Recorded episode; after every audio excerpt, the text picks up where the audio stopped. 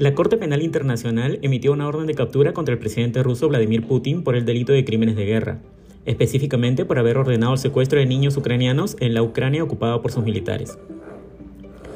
Según ese Tribunal Internacional Permanente, cuya misión es llevar a juicio a personas acusadas de crímenes contra la humanidad, tanto el presidente ruso como la comisionada para los derechos del niño en Rusia, María Alexeyeva Liovna-Melova, son responsables del crimen de guerra de deportación ilegal de población infantil y del traslado ilegal de dicha población de las zonas ocupadas en Ucrania a la Federación Rusa.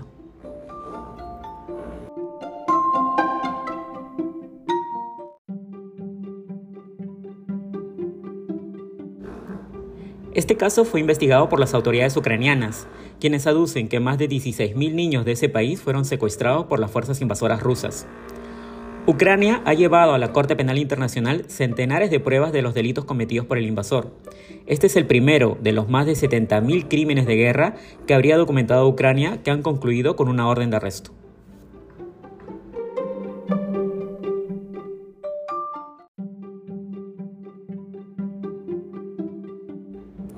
Sin embargo, cabe señalar que esta corte con sede en La Haya no es reconocida por varios estados, entre ellos Estados Unidos, China y la propia Federación Rusa.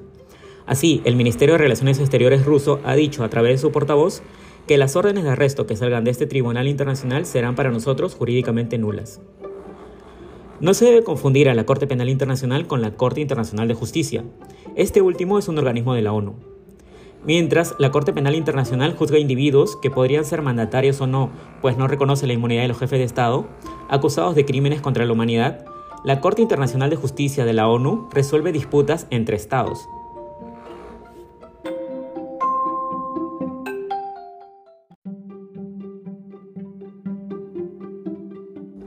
Desde Ucrania no se hicieron esperar las reacciones y el presidente ucraniano Volodymyr Zelensky sostuvo que esta es una decisión histórica que conllevará responsabilidades históricas para todos los implicados.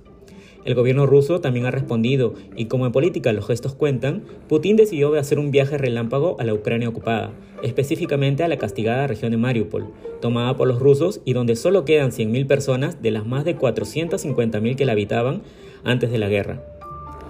El presidente ruso continuó su viaje por la Ucrania ocupada, trasladándose luego a Crimea para celebrar el noveno aniversario de su anexión a Rusia tras el conflicto del 2014.